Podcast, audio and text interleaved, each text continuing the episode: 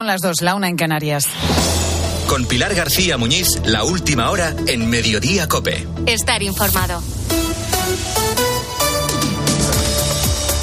¿Qué tal? ¿Cómo estás? Muy buenas tardes. Bienvenido a Mediodía Cope. En la localidad de Badalona se ha venido abajo el forjado de un edificio de cinco plantas esta mañana, poco después de las diez y media. Por el momento, no hay constancia de que haya víctimas atrapadas, pero hay un equipo de bomberos con perros adiestrados trabajando ahora mismo entre los escombros. En esa calle Cánigo se han desalojado también los edificios colindantes y además se están repasando las estructuras. Parece ser que alguno de estos inmuebles vecinos presentaría alguna grita.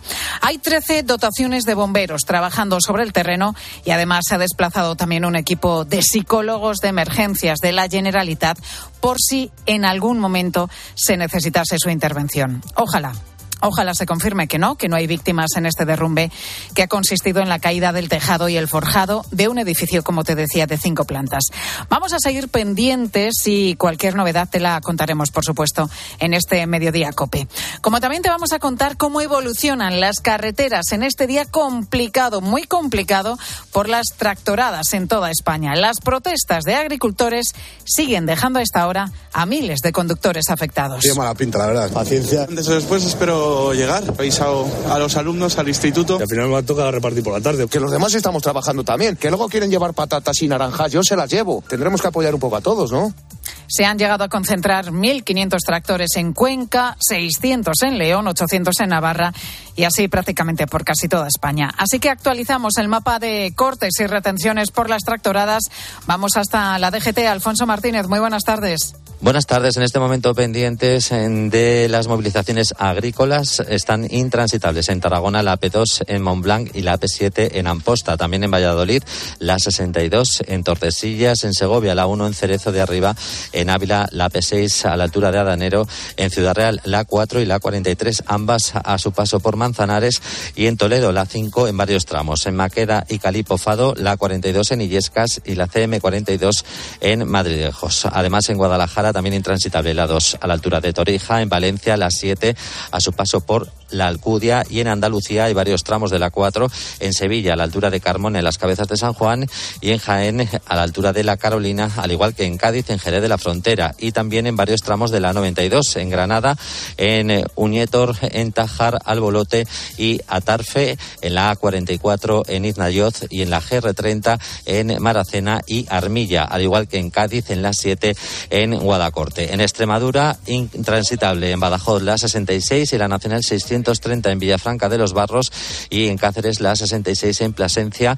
Tengan también especial cuidado en Murcia, ya que está cortada la 30 en Baños y Mendigo hacia Cartagena. Gracias, Alfonso. Complicaciones que continúan en gran medida como consecuencia de las protestas de los agricultores que piden precios más justos, también menos burocracia y menos limitaciones.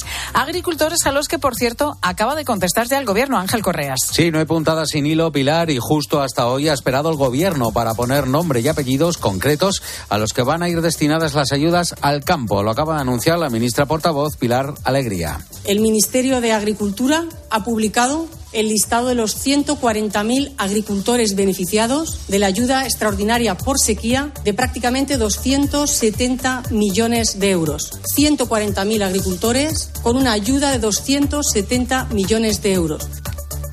Es casualidad. Bueno, al margen de esto, ha sido detenido Ángel Hernández, en diputado en las Cortes de Castilla y León, por amenazar a su pareja y aporrear su puerta. Su partido, el PSOE, ya ha anunciado contundencia en un comunicado si se confirman los hechos. Y además, Pilar se ha decretado el secreto de sumario tras encontrar el cuerpo sin vida de un recién nacido en la cita transportadora de un centro de tratamiento de residuos en Mirabel, en Cáceres. La autopsia que hoy se realiza podría arrojar más pistas. Y tenemos otra noticia noticia de última hora, fuentes judiciales confirman a COPE que la Junta de Fiscales ha rechazado el informe del ponente sobre la causa de tsunami. En ese informe, el fiscal no apreciaba indicios de terrorismo en la actuación de Puigdemont.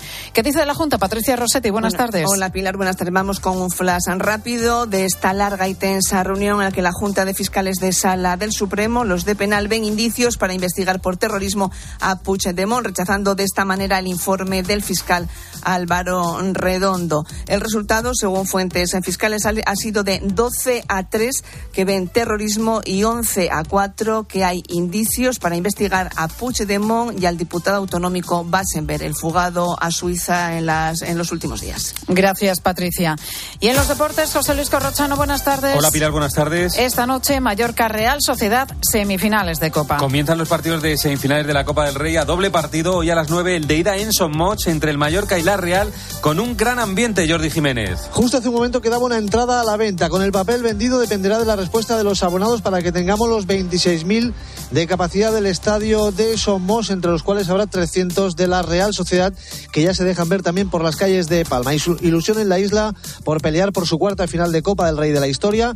La Real Sociedad llega con cinco bajas, Carlos Fernández, Zayén, Tierney, Alice Lustondo y Becker, pero con Taque, Cubo y Traoré, después de los compromisos de selección en el Mallorca, una ausencia importante, la del capitán Rayo y otra de larga duración, el lesionado Mafeo. Lo arbitra Muñiz Ruiz en el bar González Fuertes y lo contará todo el tiempo de juego. Se acaba de celebrar el sorteo de cuartos de final de la Liga de Campeones Femenina. El Barcelona va a jugar contra el Brand noruego. La vuelta sería en casa. Si pasa, jugaría semifinales contra el ganador del partido Ayas Chelsea. Y en el Mundial de Natación de Doha, otra medalla, la cuarta para la delegación española, plata en natación sincronizada en rutina técnica. Pilar García Muñiz. Mediodía Cope. Estar informado.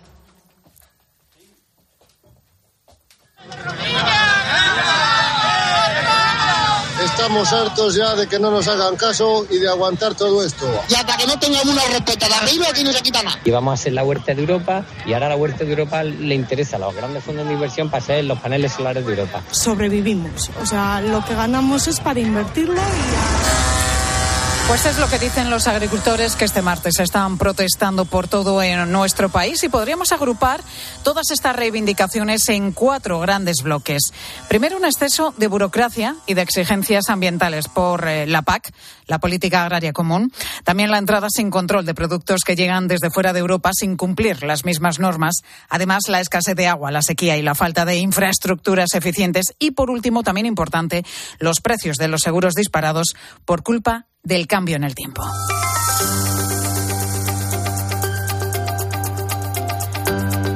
Javier Santa Cruz es economista, es profesor del IEB, imparte clases dentro y fuera de España y además es también agricultor. Javier, ¿cómo estás? Muy buenas tardes, bienvenido a Mediodía. ¿Qué tal, Pilar? Buenas tardes.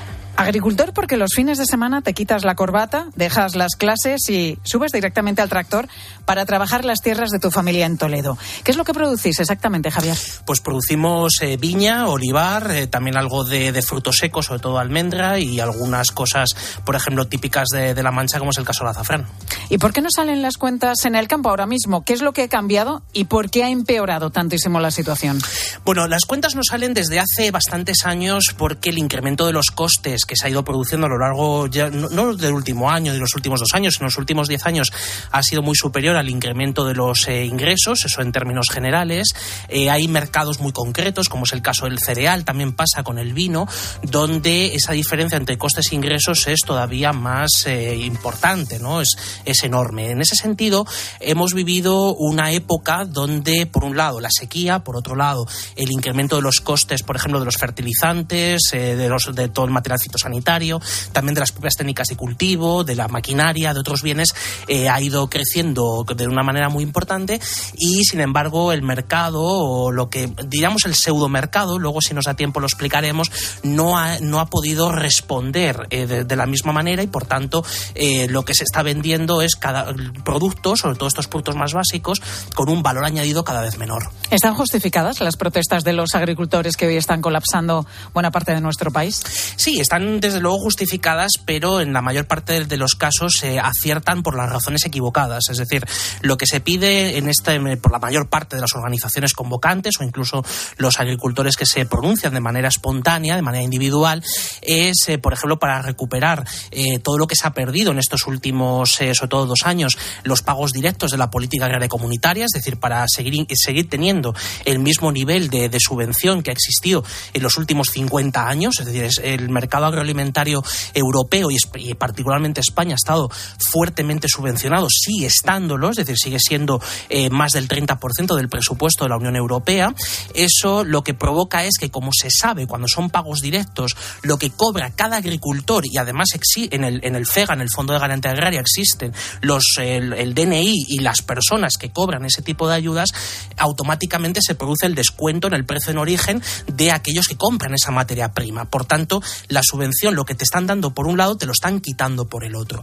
Y luego, la otra cosa que es eh, bastante equivocada por parte de, las, eh, de estas convocatorias es eh, pensar que hay que establecer proteccionismo comercial, hay que establecer protección comercial sobre los, los productos que provienen de terceros países que, siendo cierto que no cumplen las mismas reglas que los Ujú. productos europeos, es decir, en Europa hemos endurecido de una manera extraordinaria la producción agroalimentaria para que sea más verde, para que te- sea más respetuosa con el medio ambiente, para que eh, se reduzcan, por ejemplo, el tratamiento de los químicos y todos aquellos elementos que, mm, bueno, supuestamente son, eh, son perjudiciales para el consumidor, eh, pero el, el problema no lo tenemos en, los, en, en esos productos, porque de hecho hay muchas empresas europeas y particularmente españolas que están hacia eh, países terceros, como es el caso del norte de África.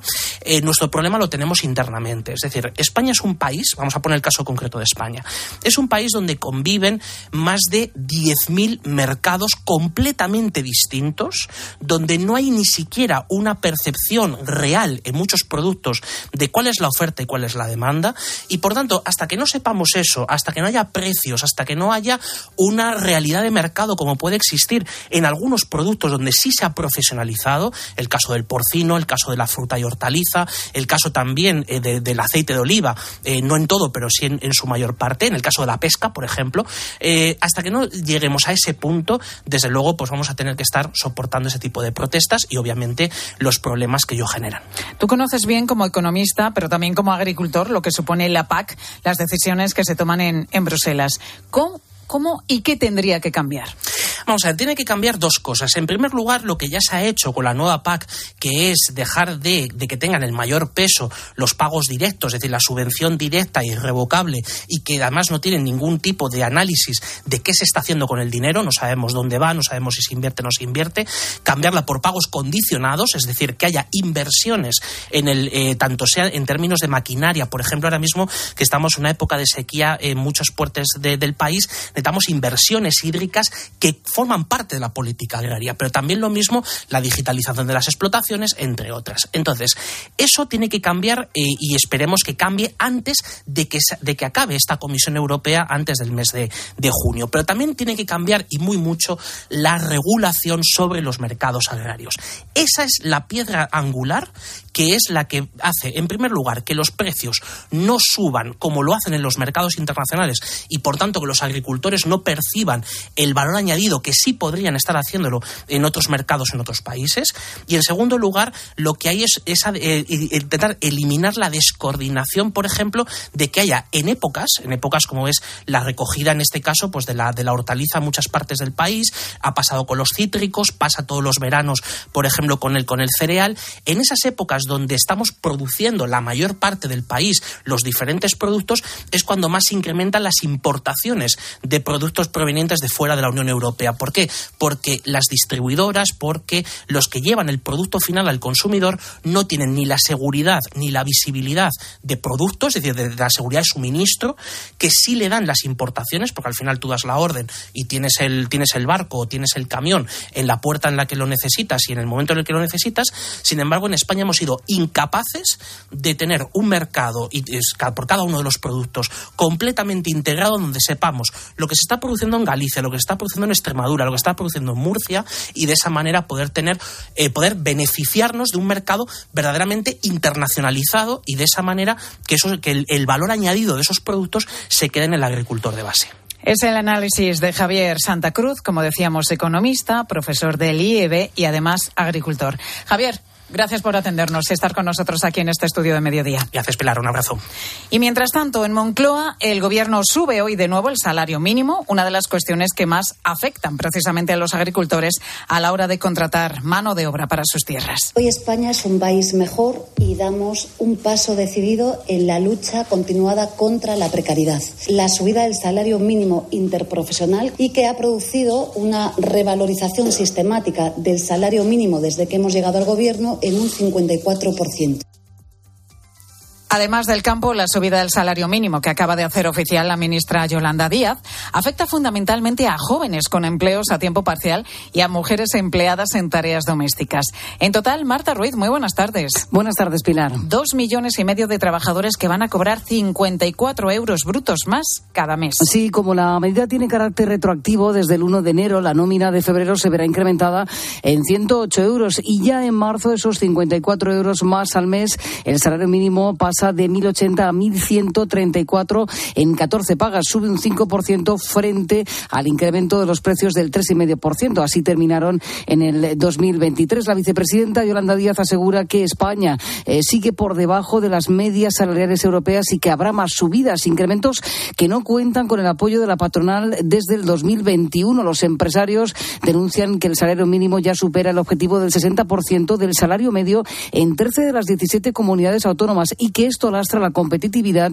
y la creación de empleo, aunque estemos en máximos de afiliación. Javier Martínez, economista de SADECPOL. Estamos en máximos históricos de empleo, pero la pregunta que nos deberíamos hacer es ¿en cuánto, cuántos trabajadores tendríamos de no haber subido el salario mínimo? En su momento el Banco de España cifró en 178.000 los empleos que se dejaron de crear con la subida del 2019. Importante además, la medida tiene carácter retroactivo con fecha 1 de enero, así que los empleados que cobran el salario mínimo podrán cobrar ahora la parte correspondiente al mes pasado. Gracias, Marta. Y estamos preparando viaje además en Mediodía Cope porque nos vamos a Valencia para conocer más sobre farmacias y farmacéuticos que son cada día más protagonistas en el sistema sanitario. Pero ¿cuál será el futuro de estos profesionales? Pues se va a debatir en el Congreso Nacional Farmacéutico número 23 en el vigésimo tercer Congreso Nacional Farmacéutico en Valencia, con el lema Transformando la sanidad con el farmacéutico. Este jueves, allí en Valencia, estará Mediodía Cope para hablarte de todo ello, con el Consejo General de Farmacéuticos y el muy ilustre Colegio Oficial de Farmacéuticos de Valencia. Y como te estamos contando desde que hemos comenzado este programa a la una de la tarde, como todos los días, ya sabes, Mediodía Cope, pues está siendo un día muy complicado, muy complicado en las carreteras debido a las protestas de los agricultores que han salido de forma espontánea, se han ido organizando al margen de las asociaciones agrarias, pues han organizado a través de las redes sociales, a través también de, los WhatsApp para protestar, salir con sus tractores a las carreteras que en muchos puntos están causando importantes atascos. Nos lo decían ahora hace un ratito desde la, desde la DGT. Hay complicaciones en muchos puntos, especialmente alrededor de las grandes ciudades. Día complicado en las carreteras y sobre esto te preguntamos si te han afectado directamente a ti las protestas de los agricultores, si te han cogido en la carretera. Queremos escucharte 618 83 15 83. Escuchas Mediodía Cope. Y recuerda que si entras en cope.es, también puedes llevar en tu móvil los mejores contenidos con Pilar García Muñiz. Ayer que el final de esta peli es tan bonito, cuando ella está en el coche y le ve y está a punto de abrir la puerta, pero no lo hace. Es que en la vida lo importante es saber aprovechar las oportunidades. Hay coches que solo pasan una vez. Tu Citroën C3 desde 13.200 euros financiando y con entrega inmediata. Solo por esta vez y solo este mes. Citroën. Condiciones en citroen.es. ¿Perdona? ¿Que ahora Movistar Prosegur Alarmas incluye una garantía antiocupación? Uf, ya verás cuando se entere mi perro. Ningún guardián puede competir con Movistar Prosegur Alarmas, la primera y única alarma con garantía antiocupación, que no solo disuade y protege, ahora también se compromete contra las ocupaciones. Contrátala en el 900-222-250 o en movistarproseguralarmas.es. ¿En qué capítulo de tu vida estás ahora? ¿Quieres hacer una reforma o cambiar de coche? ¿Tus hijos ya necesitan un ordenador para cada uno? ¿O quizás alguno ya empieza la universidad? ¿Habéis encontrado el amor y buscáis un nidito? En Cofidis sabemos que dentro de una vida hay muchas vidas y por eso llevamos 30 años ayudándote a vivirlas todas. Cofidis, cuenta con nosotros. En Alquiler Seguro sabemos que cada cliente es único. Por eso estamos orgullosos de ser la primera empresa del sector en recibir la certificación AENOR de compromiso con las personas mayores. Horario preferente, más de 50 oficinas a tu disposición, gestores especializados y mucho más para que la edad no sea un obstáculo en tu alquiler. Alquiler Seguro, la revolución del alquiler. Me recuerdas al verano, porque llegas y no quiero que te vayas nunca. Soy Miguel Gane, escritor. Este 14 de febrero te queremos desear feliz día de San Valentín. El corte inglés. En tienda web y app. En cofidis.es puedes solicitar financiación 100% online y sin cambiar de banco. O llámanos al 900 84 12 15. Cofidis, cuenta con nosotros. Esto es un mensaje para todos aquellos que te dijeron que no podías cambiar el mundo. Ahora sí puedes gracias al efecto ser humano, un superpoder que nos convierte en la única especie capaz de revertir el daño que causamos al planeta y frenar el hambre y la pobreza. Es hora de utilizar este nuevo poder. Descubre cómo hacerlo con manos unidas en efectoserhumano.org.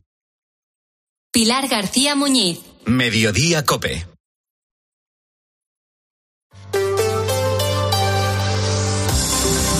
Cope Madrid. Estar informado. Los agricultores madrileños han sacado los tractores a la carretera. Hoy no estaban convocados por las grandes asociaciones agrarias, pero se han unido a la protesta del campo español.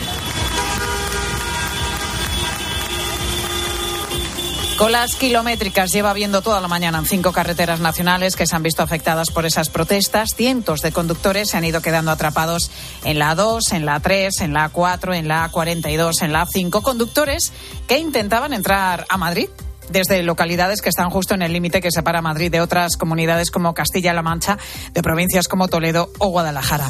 Mamen Vizcaíno, muy buenas tardes. ¿Qué tal, Pilar? Muy buenas tardes. Llevamos toda la mañana con cortes, eh, mamen en las carreteras, la protesta de los agricultores no ha pasado de ahí en ningún momento han llegado a la capital. No, no han llegado a la capital, tampoco lo han intentado. Lo más que han conseguido ha sido aproximarse a las inmediaciones de Mercamadrid, pero no les han dejado entrar. De hecho, se ha producido un fenómeno curioso y es que la hora punta en Madrid ha sido algo más ligera porque todos esos coches que se han quedado atrapados han podido entrar en la ciudad casi casi a cuentagotas. Uno de los puntos en los que se han concentrado un centenar de tractores ha sido Villarejo de Salvanés. Allí han llegado agricultores de Las Vegas, del sur y oeste de la región, como Rafa.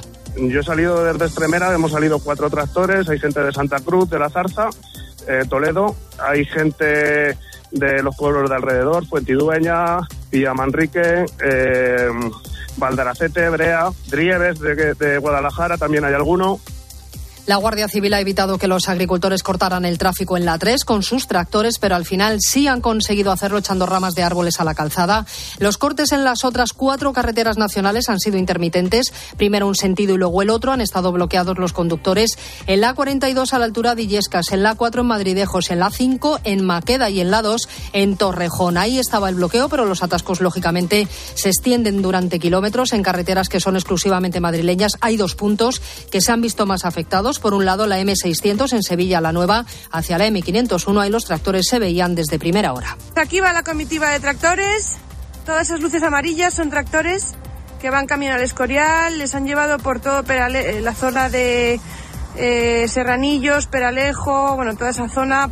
La otra carretera regional es la M209 a la altura de Campo Real. El sector agrario dice que no aguanta más si quiere un cambio en la política agraria. Hablan de soga verde, de una cuerda al cuello que no les deja ser rentables, están ahogados por los costes de producción y luego cuando ellos van a vender su mercancía reciben menos de lo que les pagaban hace un año. Rafa cultiva en Extremera cereal y olivo. Mira, el año pasado nos costó 620 euros por hectárea y hace dos años no, estábamos sobre los 250, 200 250. El año pasado estaba el cereal a 300 euros y hoy está no llega a 200. Sergio tiene 7.000 olivos en Carabaña, también está en la protesta con su tractor. Con él hemos hablado justo cuando ha llegado a Arganda en una columna en la que hay unos 60 tractores. Ahora estamos en Arganda, en la salida para la A3, pero nos han cortado la Guardia Civil y aquí estamos haciendo un tapón que ni para la A3 ni para ningún lado. Íbamos a protestar en Madrid, no se puede, porque el gobierno, claro, le da vergüenza. Íbamos a protestar en la A3, no se puede. Nosotros no queremos tampoco liarla ni nada. Dicen que no pueden competir en igualdad de condiciones con agricultores de terceros países ajenos a la Unión Europea, a los que exigen Pilar muchos menos requisitos. Gracias, Mamen. Hoy tenemos un día de cielo cubierto, aunque ya por la tarde veremos algún claro. 13 grados marcan los termómetros ahora mismo en la puerta de Alcalá. Las máximas van a estar en el entorno de los 15. Las mínimas esta madrugada bajarán a las 2. 2 y 24 minutos. Vamos a ver cómo se circula por las carreteras de la región. DGT, Lucía Andújar, muy buenas tardes. Muy buenas tardes. Hasta ahora encontramos circulación fluida y cómoda en toda la red de carreteras de Madrid. Las entradas y salidas están totalmente despejadas, al igual que la red principal o secundaria o los accesos a los pequeños núcleos urbanos. Aún así, desde la DGT les vamos a pedir mucha precaución al volante. Y enseguida hablamos de conciliación.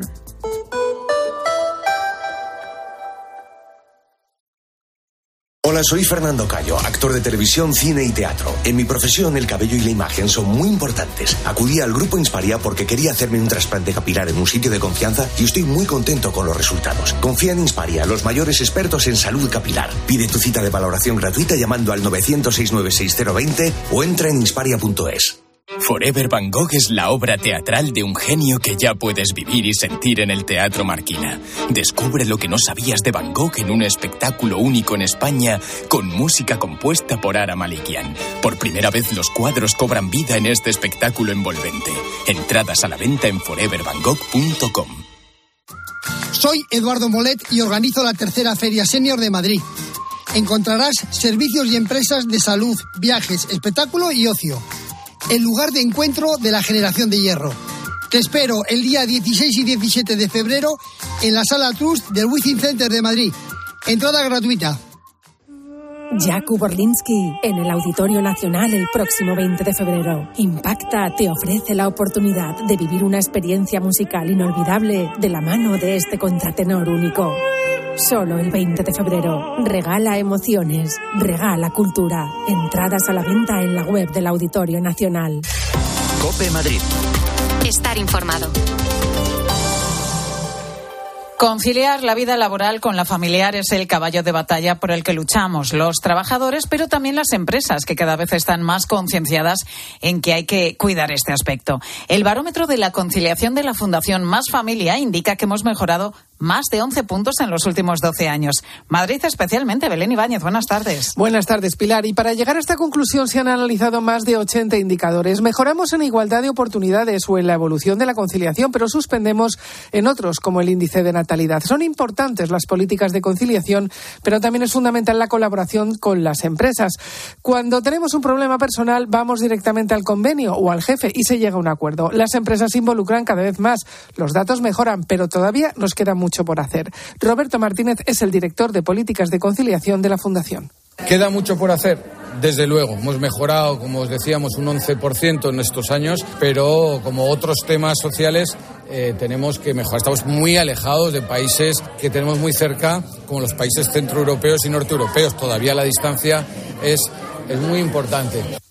La conciliación repercute en la salud de los trabajadores y la productividad de las empresas. Por eso es una prioridad de la Comunidad de Madrid, según la consejera de Familia, Ana Dávila.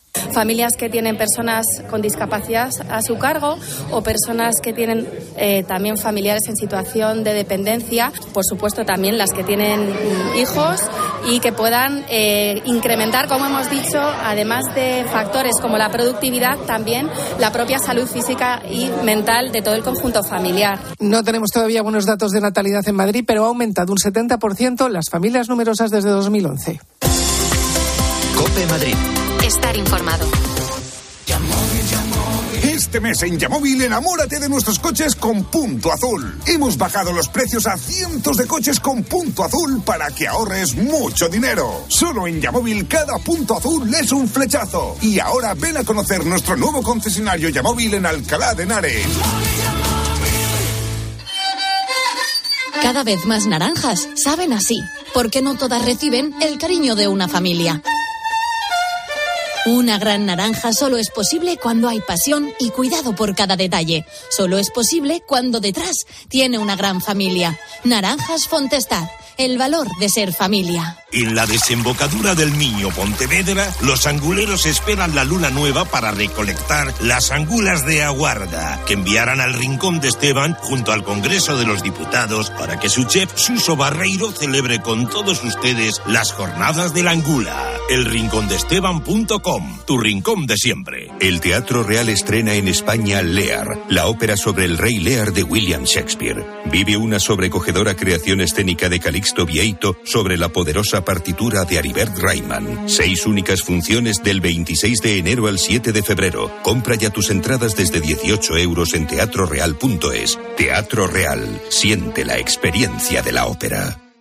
Para empezar bien 2024, Óptica Roma te ofrece el 50% de descuento en los cristales de tu nueva gafa. ¿Lo ves bien? Yo lo veo muy claro. El 50% de descuento en los cristales de tu nueva gafa. Solo hasta el 29 de febrero. Óptica Roma, tus ópticas de Madrid.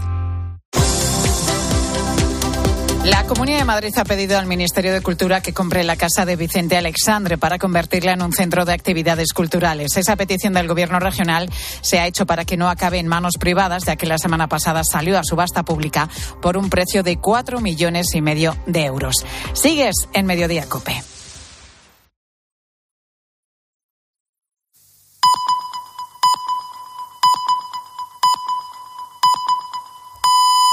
Dos y media, la una y media en Canarias.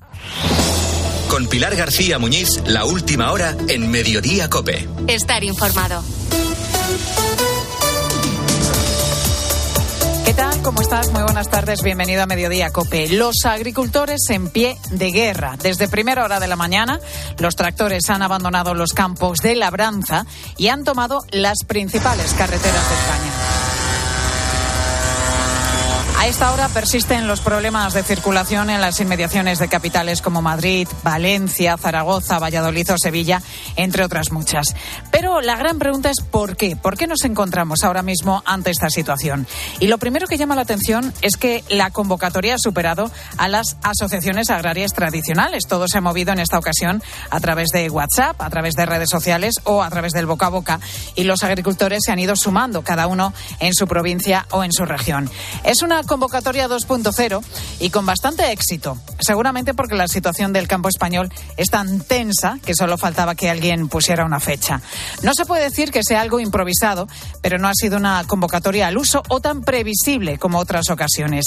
¿Qué motivos llevan a esta protesta? Aquí no hay novedad. Los motivos son los de toda la vida. Escucha, por ejemplo, esta conversación entre dos agricultores esta misma mañana en Murcia. Tú le preguntas a un niño, Oye, ¿dónde sale el tomate? Del frigorífico. Claro, de la nevera. Y la leche. Pero nadie la dice, leche de la botella. Esta, este tomate, allí va un montón de gente, hay que labrar la tierra, Y, estar, día y noche allí. fumigando. Y ni sábado, ni domingo, ni ningún te, día. Se te echa a perder un pedrisco, lo otro. Todo eso no lo sabe nadie. Todo eso es lo que tenían que explicar. Quieren que los ciudadanos sean conscientes de los problemas reales del campo. Por ejemplo, la burocracia y las limitaciones constantes hacen que el campo español asuma más costes de producción y pierda competitivi- competitividad frente a otros mercados, por ejemplo, el de la fruta que llega procedente de Marruecos. Uno de los problemas principales se centra en el uso de pesticidas químicos para proteger a los cultivos o fertilizantes para potenciarlos. En las últimas décadas, Bruselas ha limitado su uso en los campos de toda Europa para prevenir efectos adversos en la salud o en el medio ambiente. Pero con ello ha complicado mucho la vida a los agricultores europeos. Sin embargo, estos productos sí pueden usarse en otras zonas de cultivo fuera de la Unión y luego se importan. Por eso, los europeos hablan de competencia desleal. Este es uno de los detonantes de la protesta y por eso hoy mismo la presidenta de la Comisión Europea, Ursula von der Leyen, ha propuesto retirar el plan para la reducción de pesticidas e intentar así de alguna manera calmar los Este es solo uno de los problemas del campo. Si a todo esto le sumas la sequía, las consecuencias del cambio climático, que cada año son impredecibles, o la burocracia para llevar a cabo cualquier papeleo, pues ahí tienes la tormenta perfecta. Y en uno de los puntos de esa tormenta está nuestro compañero copresentador de la tarde de COPE, Fernando de Aro. En concreto, Fernando, creo que estás en la A52, ¿no? En la provincia de Zamora. Muy buenas tardes. Buenas tardes, Pilar. Sí, estoy en la A52. He estado recorriendo parte de Castilla y León esta mañana. En algunos pueblos, como en Puebla de Sanabria, me he encontrado con una protesta que ha cortado la circulación en ese pueblo. Intentaban también cortar los agricultores querían cortar también la autovía. He estado subido en un tractor, he preguntado a algunos de los que estaban protestando y me ha dicho que la convocatoria le ha llegado por WhatsApp, que eh, él es una persona de izquierdas, que es de Podemos, pero que sabiendo que la convocatoria puede estar vinculada con Vox, a él no le importa porque quiere que se oiga la voz del campo. Esto yo sé que viene de... ¿De, ¿De quién? ¿De Vox? Puede ser. Y yo soy podemita del todo y aquí estoy con mi tractor, o sea que... Eso es lo que me decían algunos de los que han salido a protestar. También he hablado con representantes de COAC, de organización, de una organización como es COAC, y me decían que eh, ellos no querían hacer esta protesta y que como se oponían a la protesta, pues han tenido y han sufrido amenazas, con lo cual hay bastante tensión entre los que organizan eh, esta protesta, que en realidad no está organizada, y las organizaciones tradicionales que están más vertebradas, Pilar. Pues a partir de las cuatro te volvemos a escuchar Fernando de Aro y Pilar Cisneros en la tarde de COPE a partir de esa hora. Gracias, Fernando. Y además nos vamos a ir en directo también hasta Badalona, en la provincia de Barcelona, donde se ha venido abajo el forjado de un edificio de cinco plantas. Yolanda Bernal, buenas tardes. De momento, Yolanda, seguimos sin constancia de que haya víctimas. Exacto, Pilar. Buenas tardes. De momento no constan ni víctimas mortales ni tampoco heridos. Eh, toda esta zona está acordonada. Hay muchos vecinos que se han desplazado y que siguen haciéndolo hasta aquí, hasta este punto, que están pues muy pendientes, como lo estamos eh, los periodistas, de las idas y venidas de los bomberos, algunos con perros y que están trabajando entre los escombros de este edificio que ha colapsado, pues en busca de personas que hayan podido quedar atrapadas. Hay, Pilar, un amplio dispositivo de emergencias, en varias ambulancias, policía y también un equipo de psicólogos. He podido hablar con Isidora, que también es vecina de esta calle, de la calle Canigó, y que nos ha explicado cómo lo ha vivido. Se ve que en el ático han hecho obra o no sé qué y mira, y a partir de ahí sí que me ha dicho la, porque yo la conozco la chica y me ha dicho, dice, mi hijo estaba dentro y vio que el suelo se rajaba y salió corriendo y se fue. Y se le vino abajo y después de él, pues mira, hasta abajo. El edificio que se ha derrumbado, también los colindantes en este tramo de la calle Canigós son bloques antiguos con bastantes años. Las causas de lo que ha podido ocurrir, bueno, todavía es pronto, son imposibles de determinar. Esta vecina Isidora nos comentaba, bueno, que en el último piso se estaban haciendo unas obras, aunque bueno, es un extremo que no se ha confirmado oficialmente. Hay 60 viviendas desalojadas de forma preventiva y siguen Pilar las tareas de búsqueda por si hubiera alguien atrapado. Gracias, Yolanda. Cualquier novedad nos pides paso y volveríamos contigo. Venga, hasta luego. Y a partir de las 3 y 5 que nos contáis en el tiempo de los deportes. Corrochano, buenas tardes. Hola Pilar, buenas tardes. Es noticia lo ocurrido ayer en el Rayo Vallecano Sevilla. Un joven aficionado tocó con su dedo el culo del futbolista del Sevilla Ocampos antes de un saque de banda. El futbolista denunció el hecho y la liga junto a la policía ha identificado al aficionado y lo va a denunciar ante la Fiscalía de Menores. También denuncia como delito de odio insultos racistas a Ennesiri. William Carballo ha declarado por un presunto delito de agresión sexual. El futbolista del Betis ha quedado en libertad sin medidas cautelares. Hoy comienzan los partidos de ida de las semifinales de Copa. A las 9, Mallorca Real Sociedad. Mañana se juega el Atlético Atlético de Bilbao. Se cerró la jornada con el Rayo 1 Sevilla 2. El Sevilla tres puntos por encima del descenso. El Real Madrid ha anunciado el fallecimiento del portero Miguel Ángel. A los 76 años jugó 18 temporadas en el Real Madrid. Ganó, entre otras cosas, dos UEFAs y ocho ligas. En la Liga de Campeones femenina, sorteo de cuartos de final. El Barcelona va a jugar contra el Brand noruego el partido de vuelta en casa y en el Mundial de Natación de Cuarta medalla para España, natación sincronizada en la final técnica por equipos. Pilar García Muñiz. Mediodía Cope. Estar informado. Hay tres puntos, tres escenarios importantes hoy en todo lo que tiene que ver con la amnistía. El Congreso, la Moncloa y también el Tribunal Supremo, donde la Junta de Fiscales de lo Penal considera que sí hay delito de terrorismo por parte de Carlas Puigdemont. En concreto, 11 de los 15 fiscales de lo penal coinciden en este punto, en contra de lo que sigue manteniendo el fiscal general del Estado.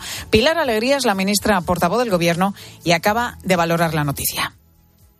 Todo el respeto del Gobierno a la Junta de Fiscales, al igual que respetaremos la decisión final que adopte el Ministerio Fiscal y, por supuesto, los tribunales de nuestro país.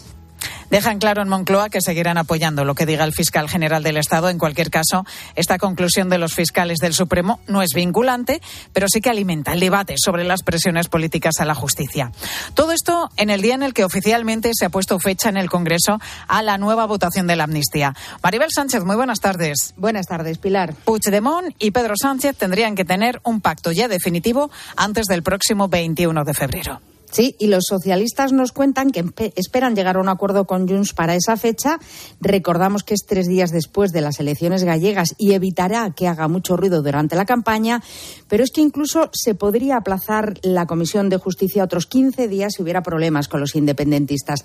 Sin embargo, desde el Partido Popular han puesto el grito en el cielo porque consideran que el reglamento del Congreso obligaba a redactar de nuevo la amnistía al haber sido tumbada la ley en el Pleno la semana pasada. Y es que la presidenta Armengol ha presentado un informe del letrado mayor rechazando esa interpretación y además negando la posibilidad de que el mismo Fernando Galindo informe sobre la amnistía a la Comisión de Venecia que visita España el próximo jueves. Por eso los de Feijó confirman a COPE que seguirán presionando en el Congreso y sobre todo cuando llegue la ley al Senado. Importante, por tanto, esa fecha, el 21 de febrero, porque si de aquí a ese día no hay acuerdo, la amnistía finalmente no saldría adelante. Gracias, Maribel. A ti. Y miramos también al Palacio de la Moncloa. Ricardo Rodríguez, muy buenas tardes. ¿Qué tal, Pilar? Buenas tardes. Porque en esas dos semanas de plazo, el gobierno de Sánchez va a seguir intentando convencer a Junts para que vote a favor de la amnistía. De momento no hay respuesta de Puigdemont a la última oferta de Moncloa, la de reformar la ley de enjuiciamiento criminal. Sí, y ahora mismo entre los muros de la Moncloa la última hora es que restan trascendencia a ese aval de la Junta de Fiscales a abrir causa contra Carlas Puigdemont por terrorismo y miran a la teniente fiscal de la Sala de lo Penal del Tribunal Supremo. La decisión final está ahí, defiende el entorno de Pedro Sánchez y la tiene quien la tiene. Esto es textual. Las mismas fuentes prefieren, en cambio, no evaluar el impacto en el líder moral de Junts, que parece dispuesto a tomárselo con calma ante el incentivo lanzado por Pedro Sánchez de acotar los plazos de instrucción judicial. Por lo pronto queda pendiente el detalle de esa oferta colateral y los socialistas apuntan en su autoenmienda a una suerte de solución intermedia a las reformas anteriores de la ley de enjuiciamiento criminal con el compromiso de que las investigaciones de Manuel García Castellón o de Joaquín Aguirre tendrán un acelerado carpetazo, porque el kit estaría en las iniciativas legales que acompañen a la medida de gracia. La convicción de que saldrá adelante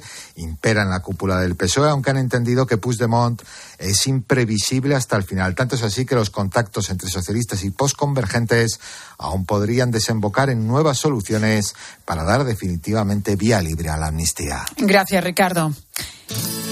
Y la subida de las temperaturas en el planeta está poniendo en riesgo la vida de los 735 millones de personas que padecen hambre en el mundo. Y de ahí, Sefi García, muy buenas tardes. Buenas tardes, Pilar. Que Manos Unidas haga hincapié en su nueva campaña contra el hambre en los efectos de la crisis climática. El efecto humano, ese es el lema de la campaña con la que Manos Unidas quiere que tomemos conciencia de la importancia de nuestros pequeños actos para paliar el cambio climático. La ONG testó a los jóvenes españoles para saber sus inquietudes. El 76% mostró preocupación, pero solo el 10% sabe qué es la justicia climática. Cecilia Pilar es la presidenta porque nuestra despreocupada manera de vivir y de consumir necesita de una producción a gran escala y esto hace proliferar el agronegocio, la minería descontrolada, el consumo de combustibles fósiles y da alas a las actividades extractivistas. Y mientras los que menos se benefician de estas actividades son los más perjudicados por las consecuencias negativas que trae consigo.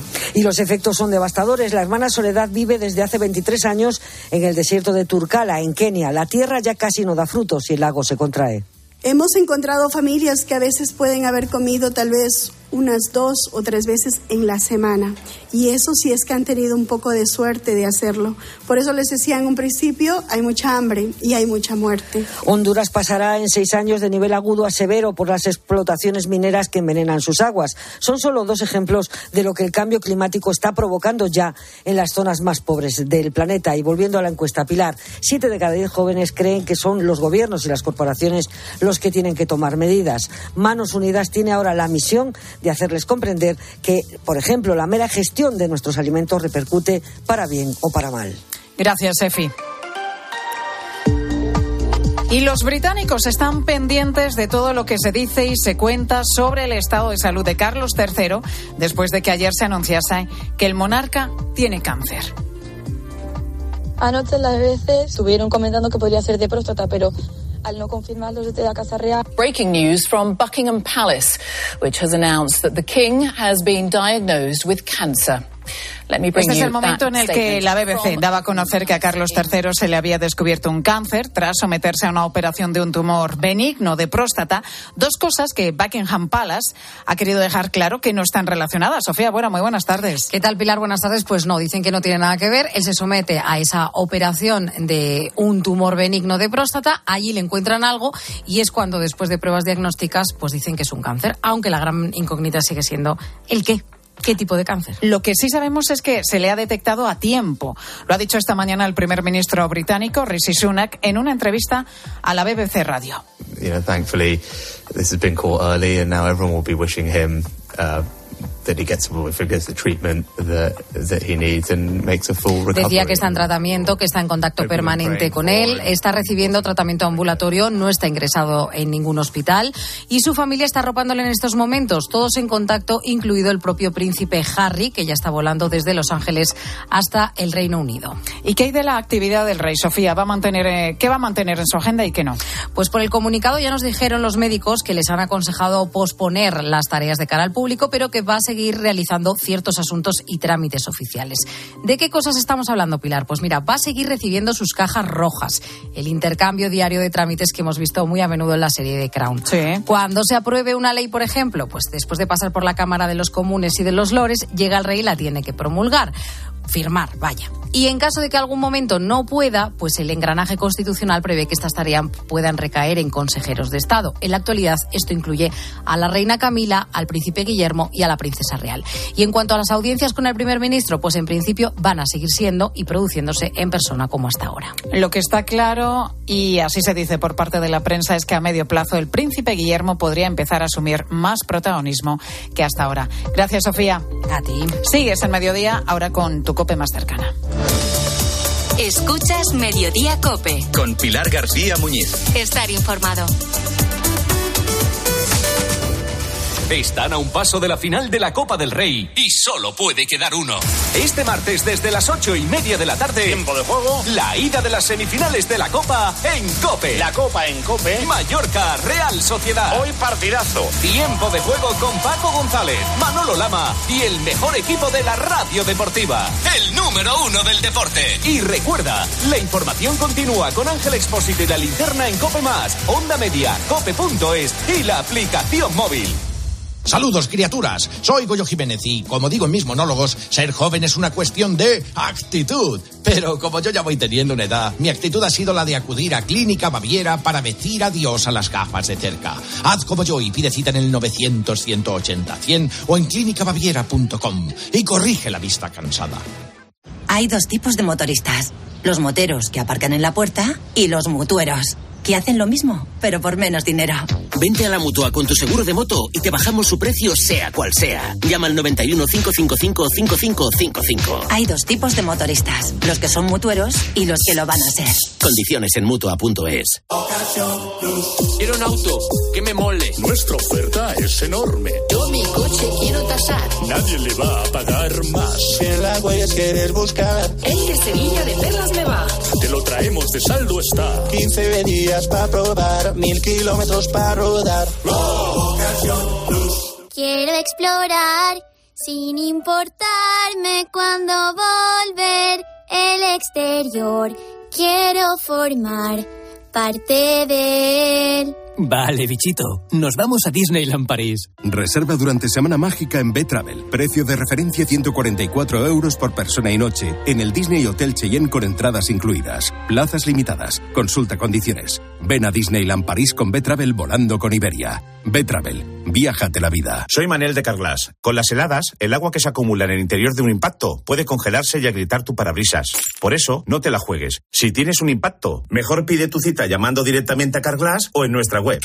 Carglass cambia, Carglass repara. Más que 60 consigue un sexy 60% de descuento en tus nuevas gafas. Infórmate en soloptical.com. Soloptical, solo grandes ópticas. En Peugeot estamos listos para ayudarte a llevar lo más importante, tu negocio. Por eso, en los días Peugeot Profesional vas a poder disfrutar de condiciones especiales en toda la gama. Aprovecha del 1 al 14 de febrero para dar energía a tu negocio. Inscríbete ya en peugeot.es.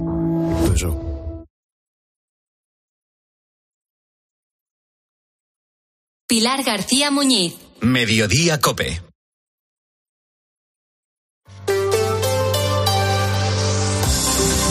Cope Madrid. Estar informado. Los efectos que generan las mascotas en nuestra salud están más que demostrados. Efectos positivos como reducir el estrés o la ansiedad, mejorar el estado anímico de los pacientes, ya sean adultos o niños, o conseguir que nos sintamos menos solos. El vínculo que se genera entre la persona y la mascota va incluso más allá. Perros adiestrados se convierten en asistentes de personas mayores y de personas enfermas, pero hacen mucho más. Nora González, buenas tardes. Buenas tardes, Pilar. Tú has estado, Nora, viendo cómo se entrena y cómo se adiestra a estos perros. Ayudan y mucho a las víctimas, por ejemplo, de violencia machista. Son los guardianes de su seguridad. A estos perros se les conoce como pepos. Son grandes, en su mayoría mastines, pastores alemanes y belgas. No están entrenados para hacer daño porque su función principal es disuasoria. La Fundación Dog Angel se encarga de adiestrarlos. Su presidente, Carlos González, nos cuenta cómo consigue este animal bloquear a los agresores. El perro golpea, golpea en el tronco del agresor y disuada al agresor mientras que vienen las fuerzas y cuerpos de seguridad del Estado, que tardan en torno a 7-10 minutos, mientras que salta la pulsera, la alarma, el agresor no permite el perro que se acerque a la víctima. La iniciativa implica que mujer y perro trabajen juntos para evaluar y garantizar un entorno seguro.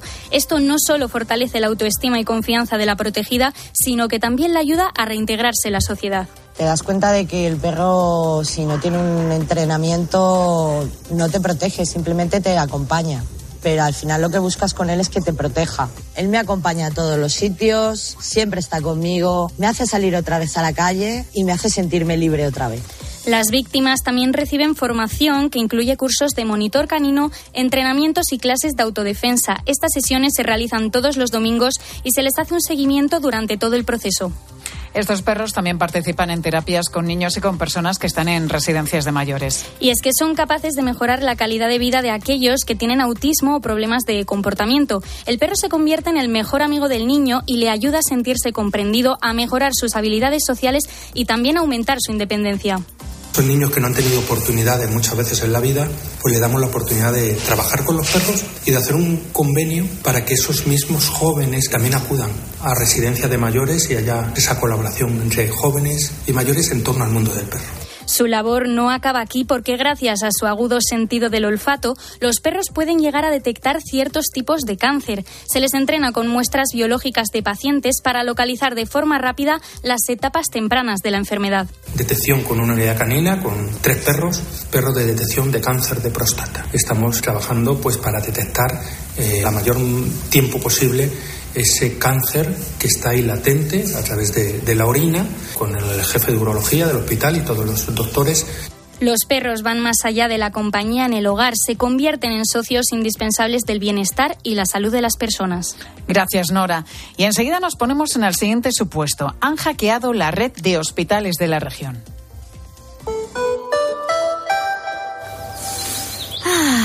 ¿Qué haces? ¿No lo notas? Madrid ha vuelto a cumplir con la Directiva Europea de Calidad del Aire y llevan dos años seguidos. A ver. Ah, oye, pues sí. Movernos en transporte público, patinete, bici o caminando es más sostenible. Gracias a todos, Madrid tiene otro aire. Ayuntamiento de Madrid. En Flexicar hay muchos cars. En Flexicar hay muchos cars, hay muchos cars. En Flexicar hay muchos cars, hay muchos cars. En Flexicar hay muchos cars. Flexicar. Flexicar, muy flexi, muchos cars. En Flexicar. Soy María Dueñas y quiero invitarte a que descubras el musical El tiempo entre costuras. Regresa a Madrid El tiempo entre costuras, el musical. La superproducción sobre las aventuras de Sira Quiroga que ha emocionado a todos. En el Teatro La Latina a partir del 7 de abril. Si te gustó leerlo, te encantará vivirlo. Consigue ya tus entradas en el tiempo entre costuras, elmusical.com. ¿Recuerdas aquella empresa de venta de ortodoncia por internet? Pues ha cerrado y dejado a los pacientes sin terminar los tratamientos. Si no quieres que esto te pase, acude a tu dentista de confianza. Son tratamientos complejos que deben ser realizados y supervisados siempre por un profesional. Pon la salud de tu boca en las mejores manos. Es un mensaje del Colegio de Odontólogos y Estomatólogos de Madrid. Cope Madrid. Estar informado. Los hospitales son infraestructuras críticas y por eso están en el punto de mira de los hackers. La información y los datos que almacenan son extremadamente sensibles. Las administraciones luchan por conseguir que estén a salvo, pero puede darse el caso de que un ciberataque deje todo eso en el aire. Manu Santas, muy buenas tardes. Buenas tardes, Pilar. Hoy Madrid ha sido escenario de un ataque simulado de este tipo de hackers. ¿Qué se puede hacer, Manu, en estos casos? Pues quédate con este dato, Pilar, y es que solo en la Comunidad de Madrid se produjeron el año pasado más de 60.000 ciberataques en empresas y se consiguieron neutralizar casi 70.000. La Agencia Europea de Ciberseguridad ha advertido de la importancia de proteger los hospitales, ya que el 46% de los ataques a estos centros son para el robo o la filtración de la información de los pacientes, exigiendo un rescate de los datos personales de la posible víctima en un ambiente de coacción. Emilio Rico es asesor de seguridad informática y junto a su equipo han realizado un simulacro de un ciberataque a un hospital en la Comunidad de Madrid y nosotros vamos a estar inyectando dentro de ese escenario eh, anomalías, errores, fallos para que un comité de crisis, que es, es, el que al final gestiona el hospital, pues pueda tomar las decisiones más adecuadas y poder resolver con más o menos éxito eh, la resolución del incidente. Y es que un ciberataque de estas características puede provocar que sus sistemas de maquinaria para las diferentes pruebas de los pacientes se queden sin funcionar, algo que en una situación de emergencia es fundamental. Y esto se puede evitar, pues los hospitales están haciendo un gran esfuerzo aumentando su seguridad informática, aunque en muchas ocasiones el sistema de historias clínicas de los pacientes que utilizan es más complicado de piratear. Lorenzo Martínez es experto en ciberseguridad y director de Securízame.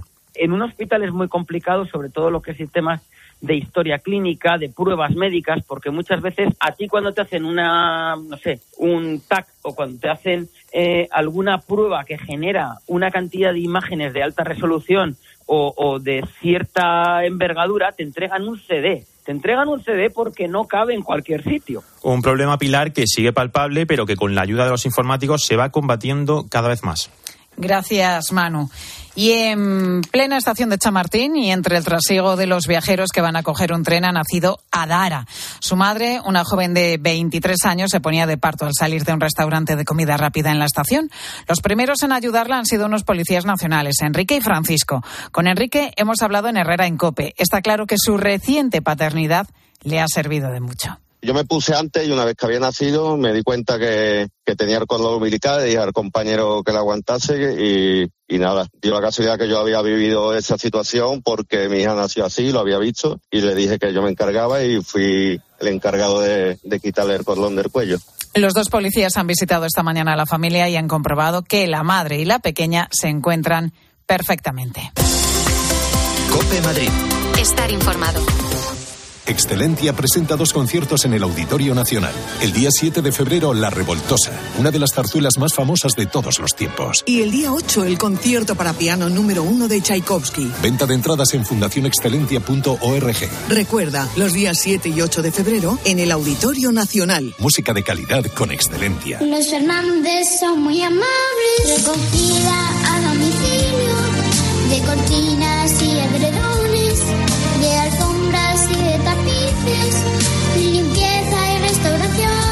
91 308 5000. Los Fernández son muy amables.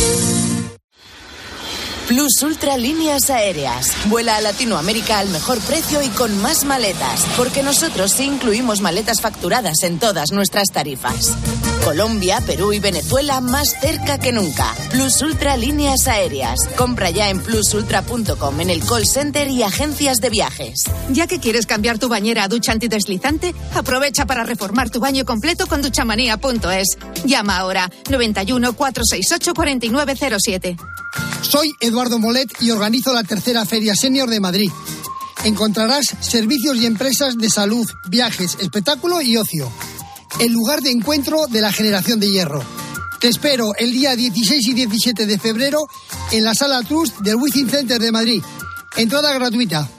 El ciclo Viena en Madrid presenta la joya del barroco alemán, La Pasión según San Juan de Bach, con la orquesta y el coro Baruco de Viena. Destacan el tenor Benedict Christianson como el evangelista y el bajo Gunther Haumer como Jesucristo. La Pasión según San Juan, Auditorio Nacional. Entradas en hispaniaconciertos.es.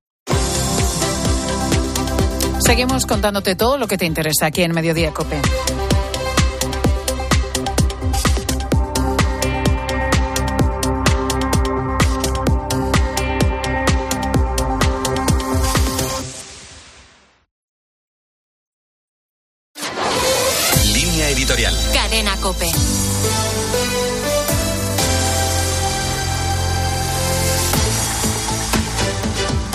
Las encuestas a las elecciones del Parlamento Europeo pronostican un avance de las formaciones de derecha en las próximas elecciones.